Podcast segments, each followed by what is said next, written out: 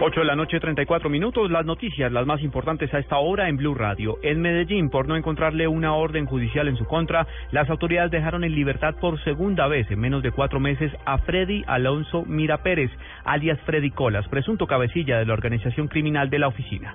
Detalles con Lina Zapata.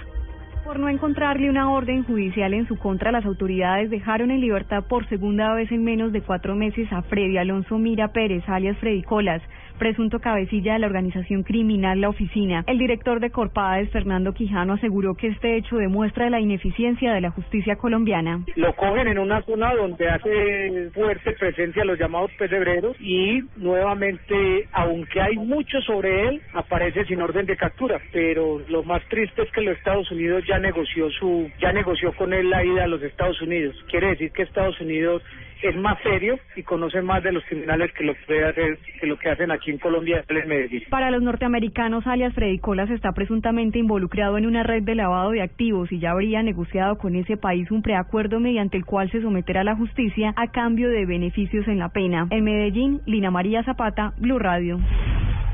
El gobierno pidió agilizar el estudio del caso de Sergio Urrego para cambiar los manuales de convivencia en el país.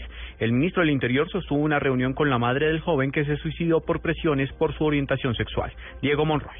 Al término de una reunión con Alba Reyes, la mamá del joven Sergio Rego, quien se suicidó por un caso de matoneo homofóbico, el ministro del Interior, Juan Fernando Cristo, celebró que la Corte Constitucional haya escogido la tutela con la cual se pide que se modifiquen los manuales de convivencia de los colegios.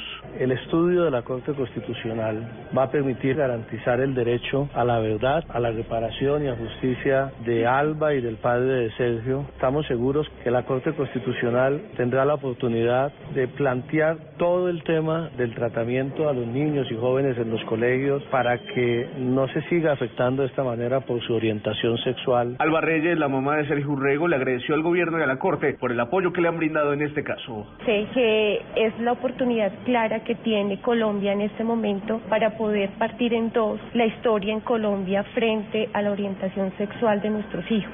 Alba Reyes aseguró que está de acuerdo con que una pareja del mismo sexo pueda adoptar a un menor. Diego Fernando Monroy, Blue Radio. El vicefiscal general Jorge Fernando Perdomo se mostró de acuerdo con el modelo de justicia transicional planteado por el expresidente César Gaviria, que cobijaría a guerrilleros, militares y civiles que hayan tenido que ver con el conflicto armado del país. Manifestó que esa iniciativa es conveniente y realizable.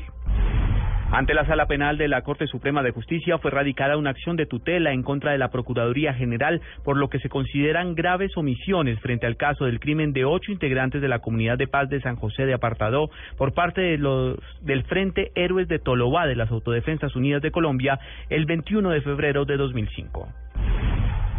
Y lo más importante en el mundo, el vicepresidente de los Estados Unidos, Joe Biden, condenó la violación por parte de las fuerzas rusas y las milicias separatistas del cese al fuego acordado el sábado pasado en Ucrania y advirtió a Moscú por los costos de esa acción que puede depararle. Señaló la Casa Blanca esto a través de un comunicado tras el diálogo mantenido por el vicepresidente con el mandatario ucraniano Petro Poroshenko.